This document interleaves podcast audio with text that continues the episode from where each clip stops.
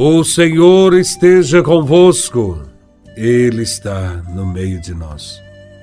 Proclamação do Evangelho de Nosso Senhor Jesus Cristo, segundo São Lucas, capítulo 12, versículos de 49 a 53. Glória a Vós, Senhor. Naquele tempo, disse Jesus aos seus discípulos: eu vim para lançar fogo sobre a terra.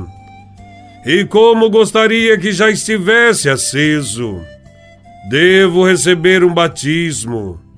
E como estou ansioso, até que isso se cumpra.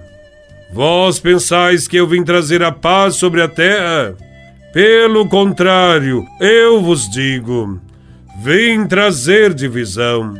Pois daqui em diante numa família de cinco pessoas, três ficarão divididas contra duas, e duas contra três. Ficarão divididos o pai contra o filho, e o filho contra o pai, a mãe contra a filha, a filha contra a mãe, a sogra contra a nora, e a nora contra a sogra. Palavra da salvação. Glória a vós, Senhor. No tempo de Jesus, o mundo estava cheio de injustiças, de violências, de opressões de todo tipo. E diante de tanto mal, se pensava que houvesse a necessidade de uma grande purificação, semelhante a um dilúvio de fogo, que destruísse o mundo antigo e fizesse surgir um outro mundo, completamente novo. Este fogo esperado foi anunciado pelos profetas e foi trazido por Jesus de Nazaré. Este fogo purifica e salva. É o fogo da palavra de Jesus. É a sua mensagem de salvação.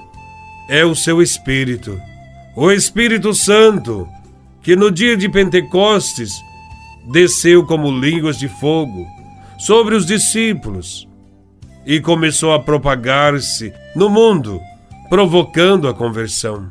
Este fogo irresistível terá força para penetrar no coração de todos os homens, para purificá-los de todo pecado, para renová-los e infundir-lhes a capacidade de amar e de praticar o bem.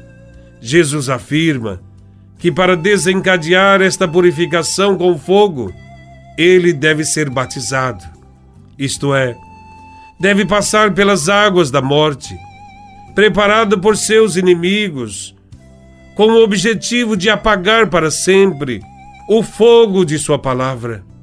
Entretanto, o efeito será o contrário. Após três dias de sua morte, o fogo de Sua palavra e seu amor se multiplicará com a sua ressurreição. Hoje, a missão das nossas comunidades é levar adiante a sua palavra, o seu espírito, para que possa atingir cada ser humano, cada família, cada situação. O Evangelho também contém palavras provocadoras, pronunciadas por Jesus de Nazaré ele diz: Pensais que eu vim trazer a paz à terra? Pelo contrário, eu vos digo: vim trazer divisão. Estas palavras, nos lábios de Jesus, são desconcertantes. Os profetas tinham anunciado que ele seria o príncipe da paz, que a sua paz não teria fim. E agora, Jesus afirma o contrário. Jesus quer dizer que sua mensagem é como um fogo que revela onde está presente o mal, que agita a vida de muitas pessoas, os que oprimem, os que praticam injustiças, os que pretendem manter os próprios privilégios, ficarão perturbados com o seu evangelho.